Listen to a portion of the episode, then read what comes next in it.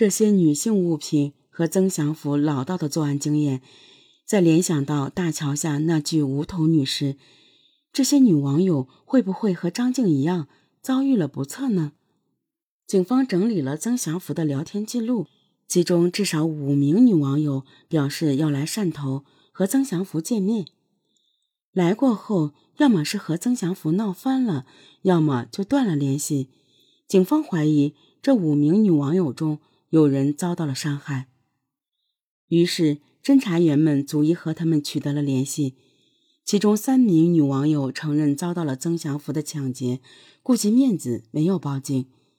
曾祥福在抢劫时一般是先和女网友发生不可描述的事情，然后再下手。为了防止女网友追出来，他会将女网友的衣服和钱财全部抢走，所以他的出租屋内才有那么多女士衣服。可这仍然无法解释曾祥福娴熟的作案手法和老道的作案经验是从哪里来的。揭阳大桥下的这起无头女尸案，真的和他没有关系吗？曾祥福曾经的出租屋就在那座大桥的上游，只有几公里远。再加上两起杀人案中作案手法接近，警方觉得曾祥福的嫌疑不能排除。可曾祥福对此拒不承认。由于曾祥福拒不交代，警方只能在外部寻找突破线索。他们梳理了曾祥福的手机通话记录，发现，在二零一二年六月十二日以前，广东江门市一个手机号码和他频繁联系。有时候一天要打十几个电话，可六月十二号那天之后，联系戛然而止。侦查员通过内部网络查询了那个手机号，机主叫黄凤。他女儿在六月十三号就向江门警方报了警，说妈妈失踪了。侦查员很快找到了黄凤女儿，她说妈妈是十二号离开家的，临走前说有人给她介绍了一份工作。要去汕头，可到了晚上，妈妈的电话就打不通了。他到处打听妈妈的下落，但是一点消息都没有。到现在已经快一个月了。黄凤，四十六岁，离异多年，平时喜欢在网上交友聊天。他还给自己起了个网名叫“凤飞飞”。侦查员调起了黄凤的聊天记录。发现他到汕头投靠的那名网友，正是在网上自称是私企老板的曾祥福。看来黄凤的失踪很可能和曾祥福有关。警方再次提审了曾祥福，这次经过一个多小时的审讯，他终于承认黄凤已经被他杀害了。曾祥福说，他和黄凤在网上相识时，黄凤没有工作。他就以谈恋爱为名欺骗黄凤，自称是老板，可以安排黄凤到他的企业里做事。六月十二号，黄凤如约到了汕头。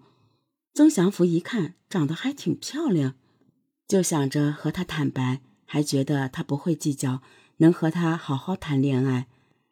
但黄凤发现私企老板变成了摩的司机。原本是想多挣点钱，让女儿过得好一点，可没想到竟然遇到了骗子。失望之余，两个人发生了激烈的争吵。曾祥福一怒之下就将黄凤掐死，然后肢解了尸体。当黄凤女儿知道了这个结果后，觉得整个世界都塌了，两条人命毁了两个家庭。可揭阳大桥下那具无名女尸。到底和曾祥福有没有关系？他还是不承认。警方只好到贵州他的老家了解情况。曾祥福从小在山里长大，家里很穷，真是越穷越生。